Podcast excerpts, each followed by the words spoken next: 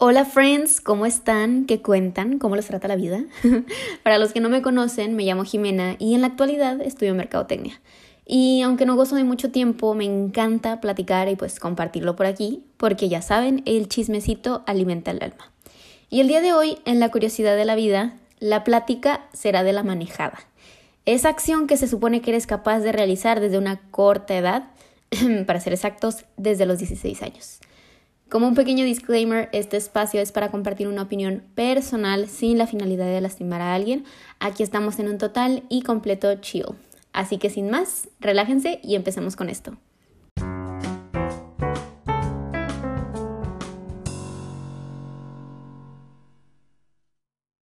Primero que nada, me gustaría decirles por qué escogí el tema de hoy. Y es que hace unos días salí de mi casa con mi hermano por unos pendientes de regreso él me pregunta que si puede manejar un tramo del camino. Y como buena hermana, obviamente le dije que sí. Durante su manejada le estuve recordando pues todo lo que tienes que hacer para completar esta acción de manera estupenda y no fracasar en el intento. Como por ejemplo, pues voltea a ver ambos espejos, fíjate que no vengan carros, frena suave, no de golpe me vas a desnucar, eh, no pases rápido por los topes, pon la direccional cuando des vuelta, etcétera, etcétera. Digamos que me puse en papel de padre sobreprotector estresado, gritón, chocante. Claramente yo no lo había notado, pero al llegar a la casa le digo, oye, te vi medio nervioso al manejar. ¿Te da miedo? Y cuando voltea con los ojos abiertos, pero no de sorprendido, sino de esos ojos que dices, Jesus está estresado y como que mejor corro. Me dice, no me gusta que me estén diciendo cosas cuando manejo. Me estresa. Y ahí fue cuando dije, a mí tampoco me gustaba. Y pues ahora sí, ya me sentía padre chocante. Pero bueno, eso fue una pequeña explicación de por qué el tema de manejando ando.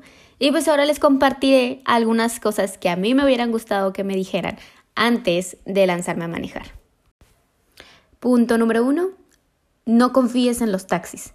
Así como te dicen que no puedes generalizar a los hombres, que no todos son iguales, bueno, pues en esto no aplica todos los taxis son iguales, igual de mugres, porque no solo se te meten en un espacio microscópico y te hacen frenar de golpe, pensando que el carro de atrás también se va a estampar contigo, sino que también les encanta pegarse tanto a los carros de enfrente que dices, no manches, no pasa ni un pelo de rana calva entre el otro carro y ese. Y bueno, en conclusión, nunca confíes en un taxi. O se frenará en seco, o se te meterá o se te pegará como chicle y nomás vas a ir todo estresado.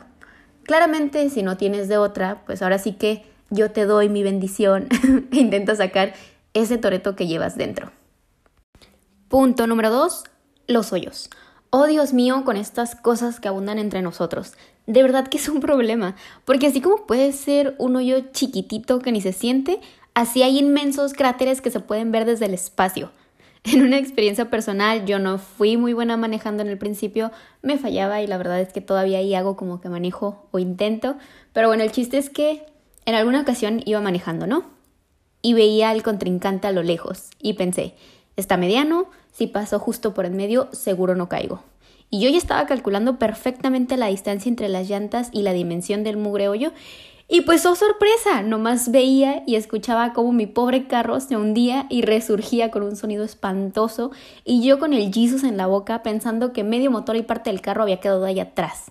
Pero bueno, el chiste de esto es que, así como los taxis, nunca se confíen de un hoyo. Ellos son muy hipócritas, aparentan ser algo que no y te toman por sorpresa y lo peor del caso es que tu carro sufre las consecuencias. Y por favor, cuando llueva, no piensen que es un charco común y corriente, porque ese espejo de agua es la maldición y perdición de tu amigo el automóvil. Y pues eso es con los hoyos. Y continuamos con los nada acuerdos más arriesgados, más provocadores de un paro cardíaco, los famosísimos y odiados motociclistas de entregas de comida. Estos seres vivientes se dedican a sacarte el susto más grande de tu vida. Y lo peor del caso, que no solo lo hacen una vez. Estos personajes que nos gustaría desaparecer de la faz de la Tierra parece ser que tienen una dieta rica en elasticidad y además de creerse chicles, se creen inmortales. Como consejo, tenemos que huyas con todas tus fuerzas de ellos y si no lo puedes lograr, saca ese tercer ojo de tu frente y mantente muy pendiente de sus movimientos, porque son más inciertos de lo que fue el 2020. Con ellos nunca se sabe su siguiente maniobra.